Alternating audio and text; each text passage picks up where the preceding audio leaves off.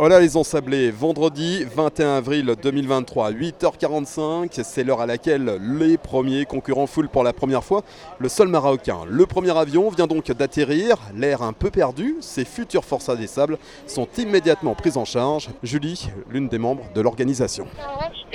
On va faire rentrer tous les concurrents euh, dans les bus, donc ils atterrissent, ou bien il y a des concurrents qui sont déjà euh, sur place. On les met dans les bus, euh, il faut aussi cocher leur nationalité, tout ça, parce qu'on va leur distribuer les roadbooks dans les bus, donc ça c'est important, c'est pour ça qu'on essaye de répartir un peu. Et chaque contrôleur ensuite est responsable d'un bus et direction le bivouac. Je m'appelle Xavier Baudou et mon numéro de dossard est le 661. Allez, objectif finisher. Hein. Ah, of course, bien sûr, hein. on va tout donner. C'est ma première marathon de sable. Je suis heureuse de participer. J'ai envie de la faire et j'ai hâte de la faire.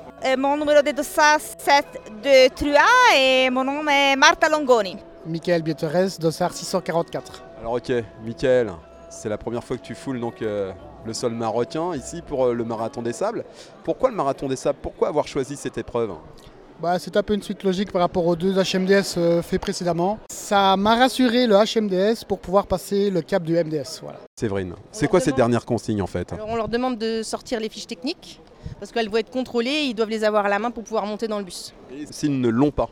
Eh ben, on a un stand là sur lequel on peut leur en donner une. Il faut qu'ils la complètent qu'ils mettent leur numéro de dossard, numéro de tente, et puis après ils pourront monter dans le bus. Est-ce que dans l'ensemble c'est plutôt bien discipliné jusqu'à maintenant? Oui, on n'en a pas envoyé beaucoup vers la tente jusqu'à présent. Qu'est-ce qui se passe, mon Patrick? Patrick Bauer, le directeur de course. je peux pas te le dire comme ça. Mais, c'est ce que tu viens chercher chaque année quand tu fais l'accueil. Je prends et c'est magique parce que. Il y a un concurrent qui m'a dit c'est toi qui m'a qui m'a laissé partir l'année dernière parce que ma mère était malade et je suis arrivé mon père juste avant au dernier moment c'est une chance incroyable d'avoir pu le voir quoi. Il m'a serré dans ses bras, ça m'a touché quoi.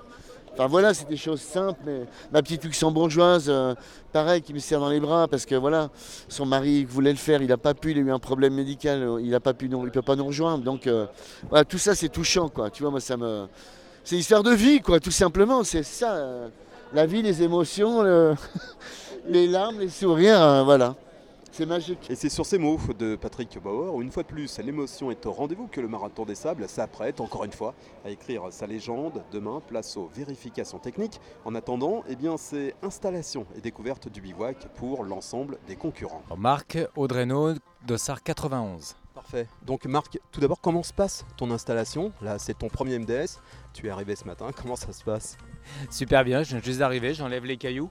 J'écoute un peu les, euh, conseils que m'ont donné les, anciens du MDS, puis ben, écoute, je m'installe tranquillou, je vais m'organiser, préparer mon sac pour demain et être euh, au top. Je suis Aurélie Mancio, Dossard 115. Je viens d'arriver, en vrai c'est beaucoup d'émotions en fait d'arriver. J'ai eu les larmes aux yeux en arrivant dans le bivouac parce que bah, ça fait ressortir euh, plein plein de souvenirs trop cool. toi tu l'as fait en 2019 Je l'ai fait en 2019 et donc un peu moins de surprise que la première fois mais, mais pas moins d'émotions quoi. Qu'est-ce qui t'a fait revenir? C'est justement retrouver ces émotions-là? Retrouver ces émotions-là, retrouver l'ambiance, retrouver les gens, puisque je reviens avec des gens que je connais. Je sais que je vais découvrir des nouvelles personnes aussi. Et puis bah, le challenge sportif dont j'ai pris conscience en voyant le roadbook. Et là, je me suis dit, ah ouais, ouais, ouais, ça c'est. Bon, je suis préparée, hein, mais euh, ça va pas rigoler tout le temps quand même. Bonjour les colocs, les prénoms et le numéro de dossard. Anouk, dossard 66.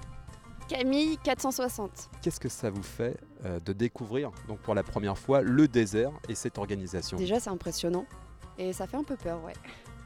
Pourquoi? Ça a l'air costaud comme ça. On a, on a découvert le roadbook dans le bus, euh, on a vu les étapes, on a vu le 90, le 9, le 0. Donc voilà, la pression monte, mais on est là et on, va le faire. Comment vous êtes entraîné, Anouk? Euh, Je me suis préparée avec un coach, euh, parce que pour le coup, moi j'ai eu la chance de gagner mon dossard en septembre. Et, et, je me suis préparée très très dur à courir chaque semaine, à aller randonner des journées entières. Et, et c'était intense, mais aujourd'hui on y est. Quoi. Alors comment va se dérouler euh, cette euh, fin de journée, on va dire? Eh ben, c'est une bonne question. On va commencer par manger. On a super faim. on va manger euh, et, on va s'installer tranquillement. On va profiter des tentes qu'il y a autour, faire connaissance et s'imprégner un petit peu de l'ambiance du camp aussi parce qu'on est sur un truc immense et, on est un peu catapulté dans quelque chose qu'on n'osait pas imaginer. Donc voilà, profiter un peu de ça aussi. En tous les cas, bienvenue dans la grande aventure. Ouais, merci, c'est génial.